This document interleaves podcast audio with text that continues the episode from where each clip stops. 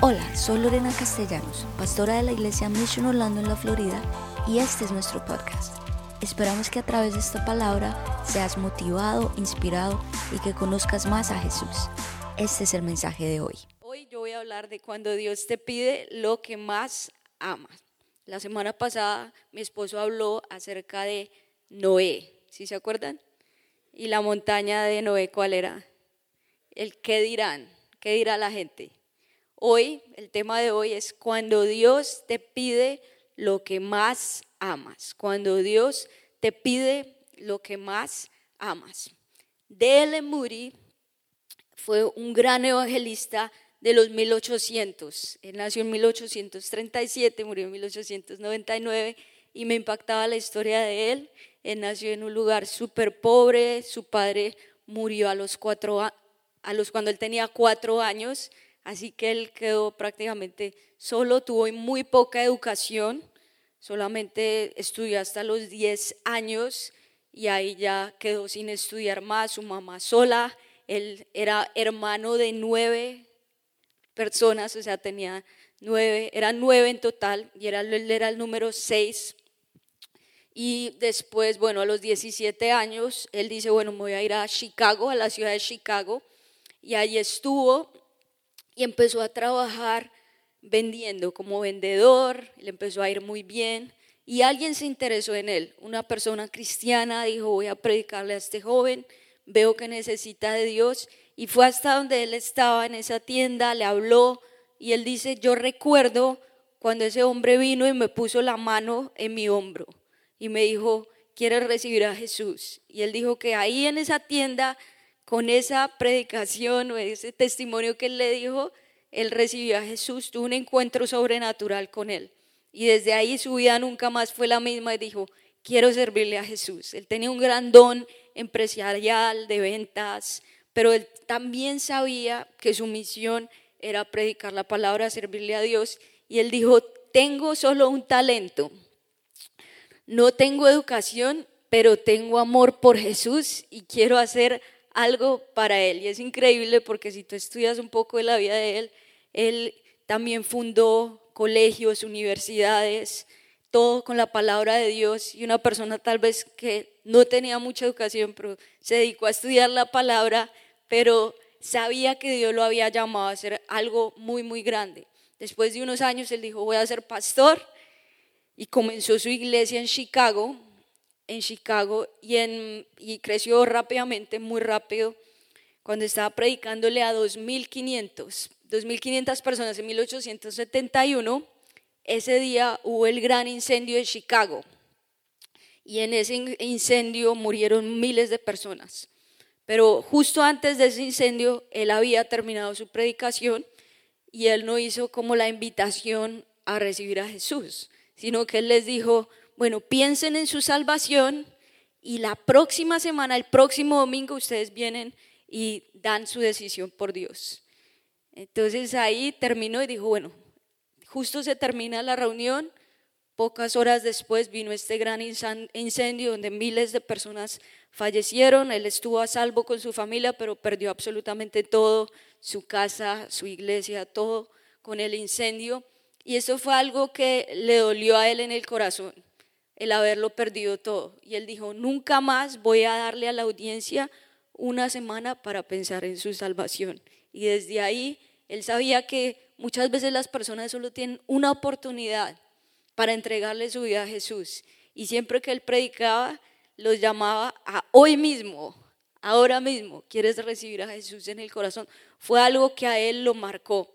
Y no solo esto, cuando terminó y ya vio que todo estaba perdido prácticamente, él hizo una gran pregunta y dijo, ¿qué será lo que Dios quiere hacer con mi vida? ¿Será que Dios quiere otra vez que levante la iglesia, que siga pastoreando acá en Chicago? ¿O qué me está llamando Dios a hacer? Y a él, y ahí él sintió que Dios lo estaba llamando a dejar el pastorado y ahora a convertirse en un gran evangelista. Y este gran incendio, aparentemente esta gran tragedia, lo llevó a él a tomar esta decisión.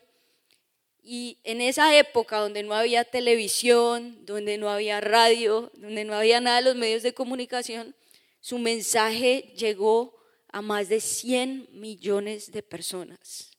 Le logró predicar en vivo a 100 millones de personas, transformó el Reino Unido, duró como dos años predicando allá cruzadas muy grandes, acá en los Estados Unidos también cruzadas muy grandes, donde él predicaba siempre el mensaje de Jesús y era muy, muy usado por Dios. Y él tuvo fe, él tuvo fe para decir, voy a dejar esto que yo estaba haciendo, aparentemente una iglesia muy grande, y voy a hacer algo nuevo, que voy a dedicarme a ser un evangelista. Y tuvo fe para esto. Y esa es la fe. La fe es creer para ver. La lógica te dice que ver para creer. ¿Y la fe qué es? Creer para ver. Y es lo que te dice la palabra en Hebreos 11.1. Es pues la fe, la certeza de lo que se espera, la convicción de lo que no se ve. Esa es la fe. Tú no lo ves, pero tú dices, Señor, yo creo y yo camino en fe. Y me gustaría que estudiáramos la historia y la vida de Abraham. ¿Quién era Abraham? Bueno, no sé si era así, pero esta fue una foto que encontré. Pero Abraham estaba en una ciudad que se llamaba Ur de los Caldeos, que es como Mesopotamia, y esta fue la primera gran civilización del mundo. En, en, esta época era como, wow, la ciudad más civilizada, o sea, estaba muy bien, muy cómodo, era una persona que tenía muchas riquezas, muchos siervos, estaba súper bien. Y Dios lo llamó a los 75 años de edad, aparentemente ya para retirarse. Entonces él estaba listo para retirarse, pero Dios lo estaba llamando a aventurarse. Decía Señor, esta es la gran aventura de tu vida. ¿Estás preparado a los 75 años de edad? Amén. Y Hebreos 11:8 dice, por la fe Abraham, cuando fue llamado para ir a un lugar que más tarde recibiría como herencia, obedeció y salió sin saber a dónde iba. Él tiene un encuentro con Jesús, tiene un encuentro con Dios, porque antes de conocer a Dios, su familia y todo el mundo adoraba a otros dioses, a dioses paganos. Ahí Dios lo llama, él encuentra quién es Dios y Dios le dice, vete a la tierra que yo te mostraré, deja esta tierra donde aparentemente te ha ido muy bien, una tierra muy civilizada y ves es lo que hoy se conoce más o menos como Irak y vas a ir a Canaán, que Canaán es hoy lo que es Israel, Palestina. Entonces él dijo, voy, amén, allá voy, no sé hacia dónde voy a ir, no tenía ni idea qué lugar era. Entonces ahí él vivió una serie de pruebas. La primera prueba que él vivió fue un gran cambio. Estoy súper bien, vete a otro lugar. Y es ahí donde tú le dices, Señor, ¿a dónde? ¿A dónde me voy a ir? ¿Qué tú me estás mostrando? A nosotros nos pasó lo mismo cuando también estábamos en Miami hace simplemente dos años. Estábamos súper cómodos, una linda casa, un lindo ministerio, una linda iglesia, pero sentimos que Dios nos estaba llamando, ve. Y también nosotros le decíamos, Señor, ¿a dónde? ¿Vas a tener un gran cambio? No sabíamos a qué ciudad. Al principio, bueno, ¿será que es al sur de Miami? ¿Será que es en West Palm Beach? Nosotros Sabíamos que tal vez era en la Florida. Mi mamá nos decía, bueno, miren otras ciudades también importantes, New York o en Texas. y nosotros, bueno, ahí empezamos a como investigar, a ver las diferentes ciudades. Y, y lo mismo, Señor, ¿a dónde? ¿A dónde me quieres llevar? Es un gran cambio, pero no tengo ni idea a dónde yo voy a ir. Y Dios ahí nos habla en la palabra en Éxodo 33 que es Moisés hablándole con Dios y diciéndole, Señor, tú me has dicho que me vas a llevar a la tierra prometida. ¿Cuántos saben que Orlando es la tierra prometida? Pero no me has dicho a quién vas a enviar conmigo. Estábamos solo los dos y nuestros tres hijos. Y nosotros, amén, el super equipo. Pero vamos a ir. Y te pido que me muestres tus caminos para conocerte más. Y ahí Dios le dice a Moisés, mi presencia irá contigo y yo te daré descanso y todo te saldrá bien. Y nosotros dijimos, a ver, si tú vas con nosotros, Señor, ¿quién contra nosotros? Si tú vas contra nosotros, tú abrirás el camino y tú nos vas a mostrar a dónde ir. Si somos solo los cinco, amén. Y obedecimos. Y ahí ya Dios nos dio luz verde y nos mostró, es Orlando. Y nosotros dijimos, amén Señor, heme aquí y dimos el paso de fe. Y tal vez tú estés así, tal vez tú te sientas que llegaste acá a esta ciudad también buscando la tierra prometida y tú, amén Señor, voy para allá. Pero tal vez te sientes frustrado, aunque es un país muy lindo, aunque es una ciudad muy linda, tú te sientes como que será que este sí es mi lugar, es un gran cambio, es una nueva cultura, no entiendo muchas cosas. Y ahí es donde uno le dice, Señor, ¿este será que es el lugar? Me siento un poco como débil tal vez de estar acá, pero esa es la fe. La fe es seguir la guía de Dios sin saber a dónde Dios te llevará. No sé a dónde. Tal vez Dios te está hablando durante este mes y te está diciendo, entrégame tu empleo, renuncia a tu empleo. Y tú le dices, Señor, pero ¿a dónde? ¿A dónde me voy?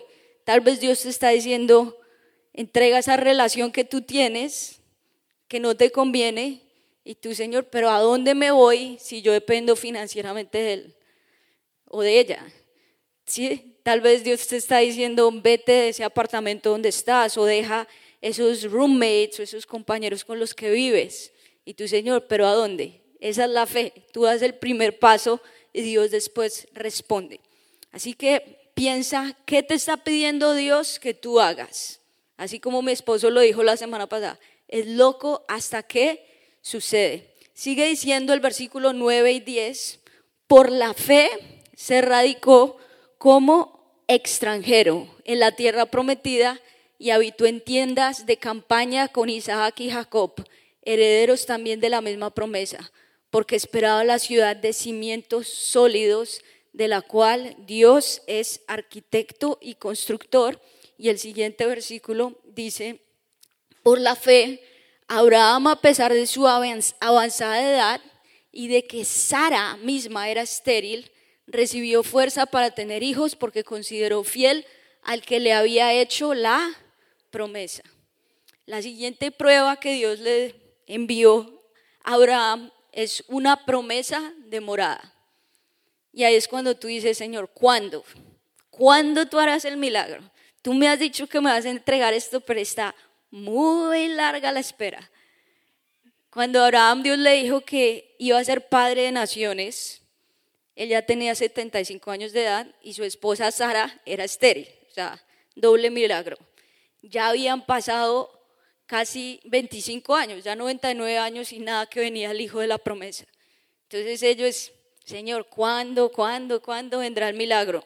Y muchas personas también se acercan a Dios pensando que Dios es como ese genio en la botella. Entonces, Señor, necesito un milagro, ven. Y se te aparece el genio Dios, entonces por eso tú vienes a la iglesia, por eso vas a la oración cuando necesitas un milagro. Y muchas personas piensan que Dios hace así, como el genio en la botella, ¿qué necesitas? Pídeme tres deseos.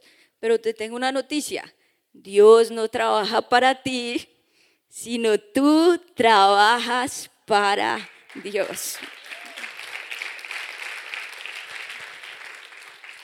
Ese es el cambio de paradigma que tenemos que tener.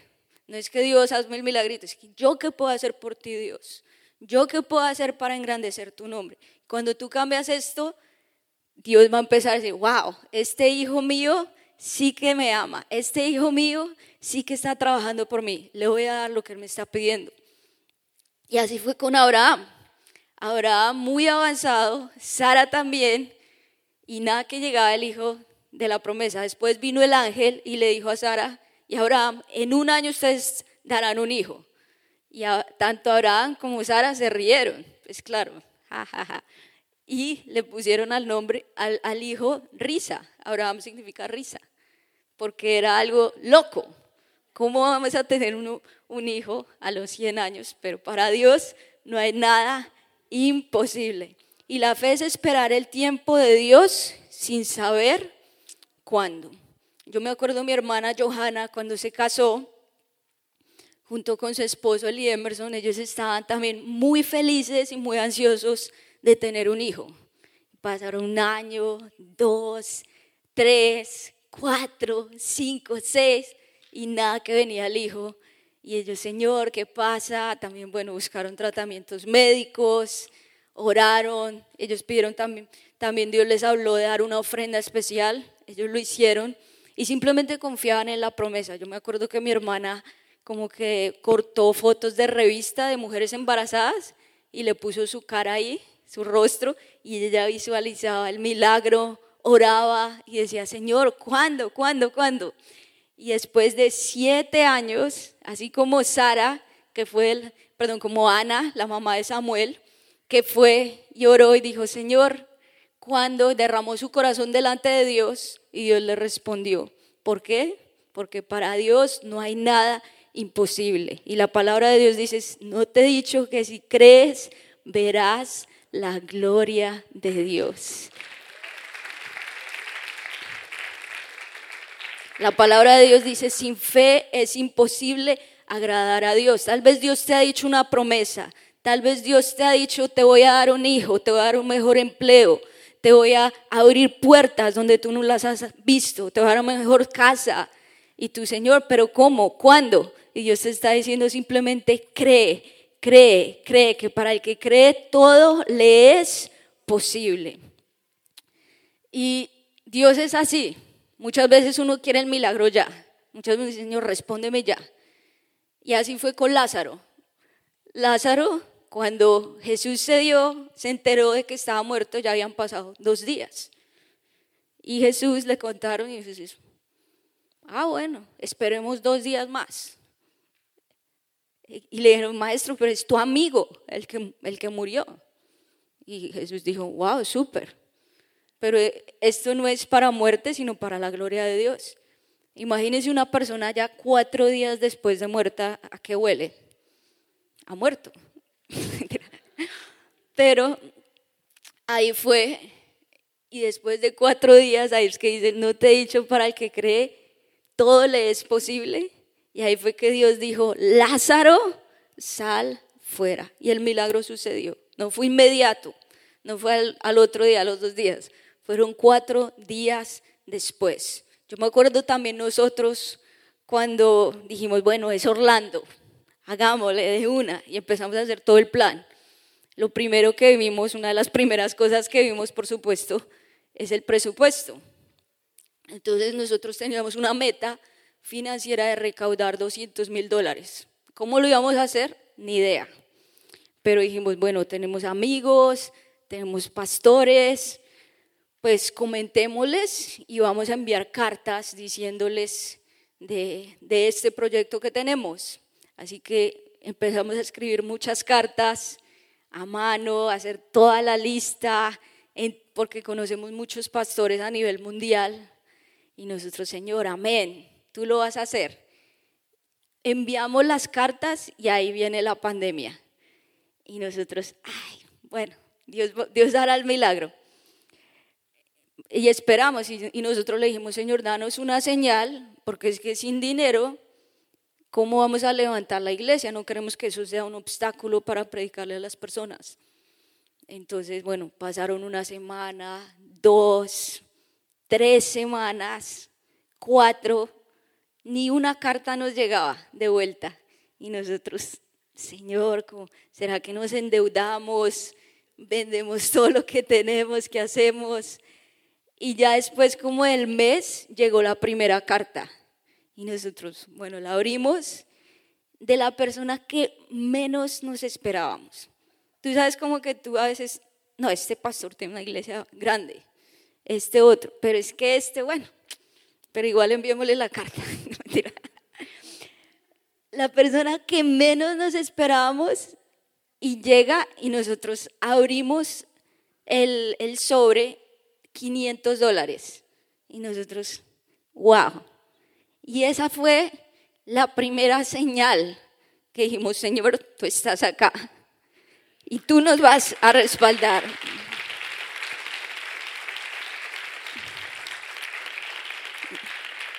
No solo eso, sino que él dijo, voy a darles 500 dólares mensuales. Y hasta el día de hoy, ese hermano, ese pastor, es un compañero financiero de esta iglesia y gracias a él también existimos hoy. Y eso fue el, primer, como que la primera cosita que Dios usó para decir, wow, de ahí en adelante, pues Dios ya empezó a abrir más puertas, más personas, más amigos se unieron y con la gloria de Dios y gracias también a la generosidad de muchos de ustedes, logramos la meta de 200 mil dólares en corto tiempo. Porque Dios es bueno, pero se demoró, no fue rápido, no, no fue inmediato, no fue que enviamos las cartas y, y ya todas las 100 personas respondieron, no, respondieron una o dos personas, pero eso no significa que íbamos a parar ahí. Entonces la fe la debes tener en tu corazón aún antes de tenerla en las circunstancias. Tú lo crees, aparentemente no hay vía, no hay manera como Dios te va a responder, pero tú dices, Señor, yo lo creo, yo creo que tú vas a abrir camino donde no lo hay. Y por eso yo estoy andando y estoy dando el primer paso, porque es tu plan, es tu sueño, es tu idea y tú vas a mirar cómo lo vas a hacer. Yo simplemente creo y obedezco. Y sigue diciendo el versículo 17, dice, por la fe Abraham, que había recibido las promesas, fue puesto a prueba y ofreció a Isaac, su hijo único, a pesar de que Dios le había dicho, tu descendencia se establecerá por medio de Isaac. Y eso es increíble, porque imagínense, ya a los 100 años viene el hijo de la promesa, ya cuando Dios le pide a Isaac, ya Isaac era un muchacho, se calcula que tenía más o menos 12 años. Y Dios le pide la, la ofrenda más grande. Y es como la prueba más grande, porque ya todo lo otro, amén. Pero ya que tengas a tu hijo, el único, y que Dios te diga, entrégamelo, eso ya es otro cuento. Es como eso por lo que tanto tú has trabajado que Dios te dice, entrégamelo. Eso fue lo que le pasó a Abraham y eso es cuando Dios te pide lo que tú más amas. Es un gran sacrificio.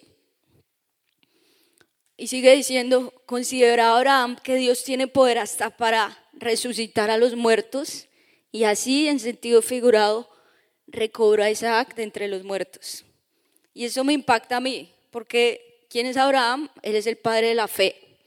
Todos nosotros somos descendientes de Abraham, los que creemos en Jesús y el pueblo judío también. Y por algo él se llama el padre de la fe. Él sabía que si Dios le estaba pidiendo este sacrificio, él sabía, mire la fe que él tenía. Él dijo, Dios me lo está pidiendo que lo sacrifique, pero él lo va a resucitar. Esa era la fe que tenía Abraham. Él lo va a resucitar, yo no sé cómo. Él no sabía que iba a venir un ángel a decirle, no lo hagas. No, su fe era, Dios es un Dios que puede resucitar a los muertos. Y esa era la fe de Abraham. Y por eso él estaba tan confiado. Y él decía, amén, Señor, mira, acá yo te entrego esto. Porque tú vas a hacer el milagro. Yo no sé cómo, pero tú eres Dios. Y para eso se necesita intervención divina. Y esa es la verdadera fe. Y es cuando Dios te pide lo que tú más amas. Y yo te pregunto hoy, ¿amas tú más el sueño de lo que amas a Dios? ¿Amas tú más esa empresa? ¿Amas tú más eso que tu esposo? Que a veces nos apegamos a cosas o a personas aún más que a Dios. Y tal vez Dios te está diciendo hoy, entrégamelo. Tal vez Dios te está hablando hoy, dame eso que, que tanto amas, un objeto material, una ofrenda especial. No sé lo que Dios te está hablando hoy a ti, pero es algo que tú, como que tú sientes que Dios te está ahí hablando. Y ese es la, el sacrificio. Y Rick Warren dice, sacrificio es la ofrenda del amor, la cual es la ofrenda de Dios. Y e, es ese amor tan grande que tienes por, por alguien o por un, algo material o por algo por lo cual has trabajado por años, que tú dices, Señor, te lo entrego porque tú eres mucho más importante que cualquier cosa en este mundo. Y quiero que veamos un video que está en, la serie de la Biblia, no sé si alguno lo ha visto, y es acá cuando Abraham entrega a Isaac.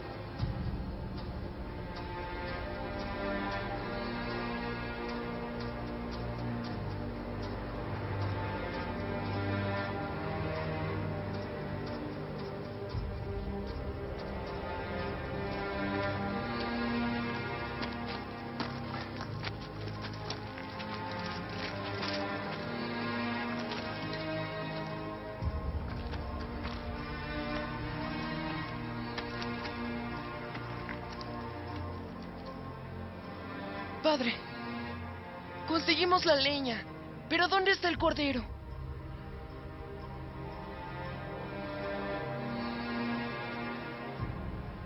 Dios proveerá el sacrificio, hijo mío.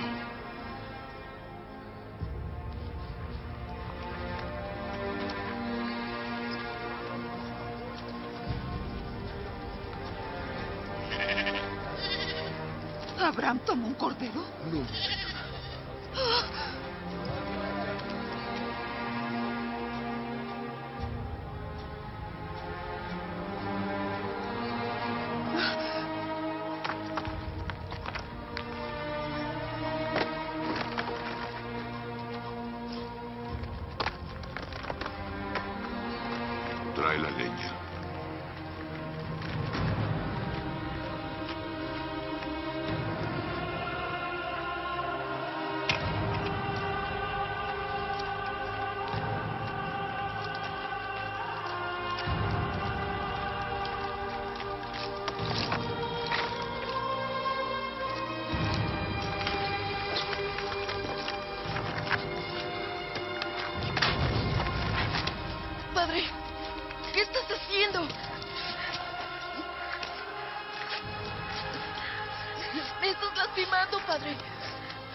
Isaac, debes confiar en Dios.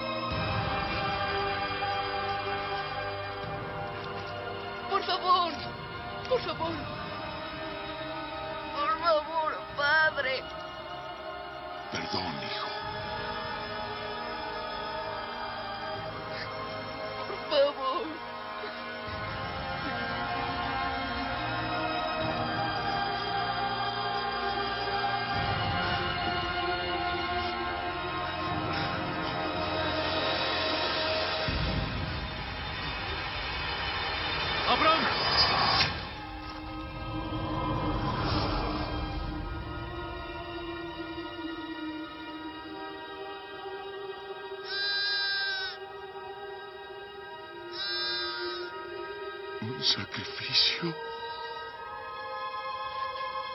Ay, mi hijo, mi hijo, mi hijo.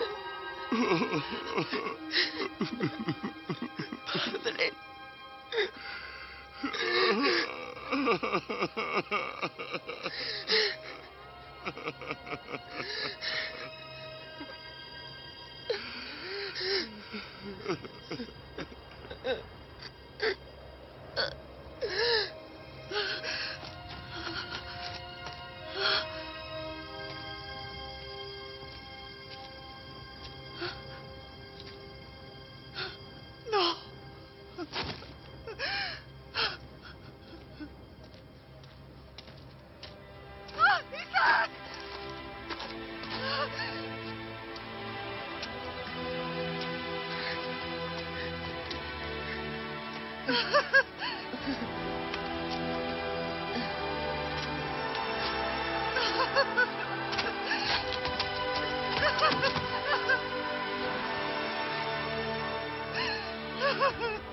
Abraham superó la mayor prueba.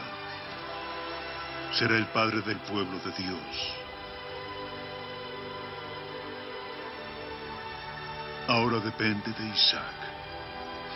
Él tendrá un hijo llamado Jacob, que Dios nombrará a Israel. La promesa de una descendencia tan abundante como las estrellas se vuelve verdad.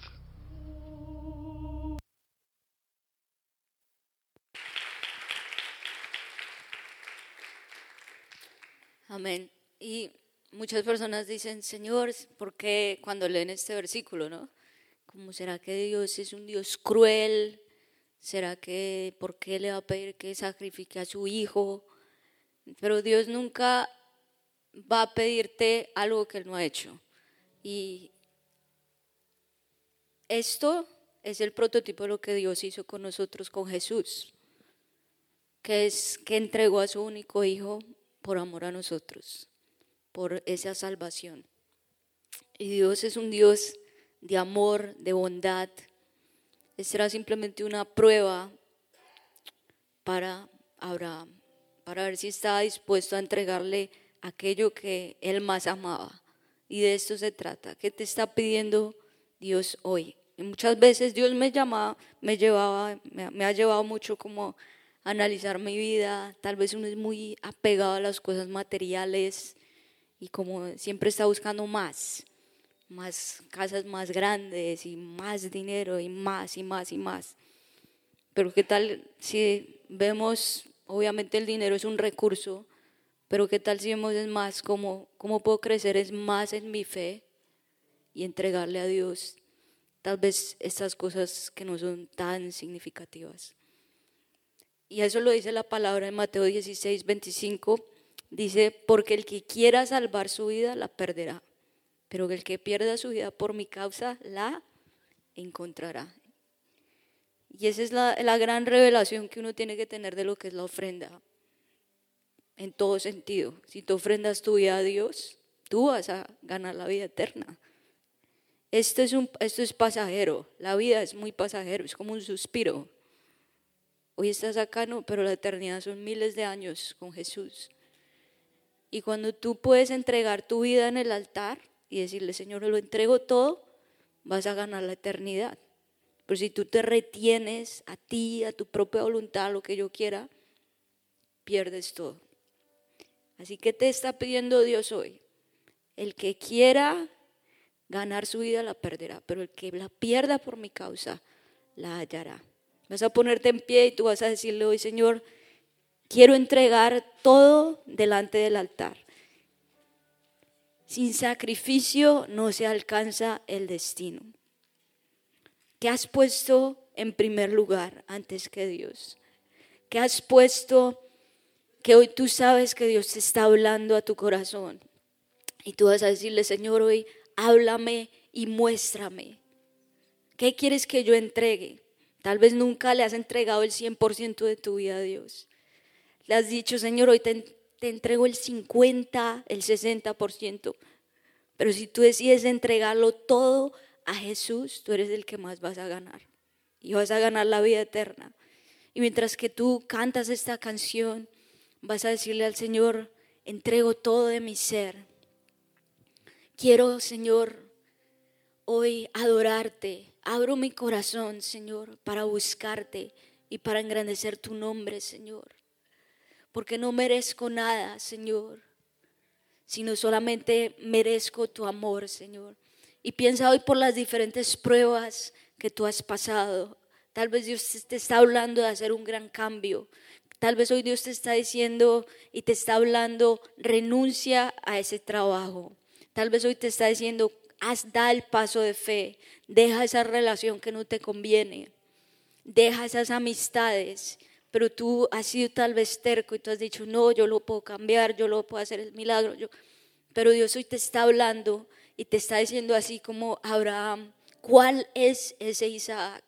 ¿Cuál es esa cosa que Dios te está pidiendo? Tal vez Él hoy te está hablando a tu corazón aún de dar una ofrenda especial o de entregarle algo que tú amas y tú dices, Señor, acá está, acá está mi corazón y vengo con una actitud así como lo hizo Abraham, donde todo es pasajero y simplemente yo vengo a adorarte a ti con todo mi corazón, Señor.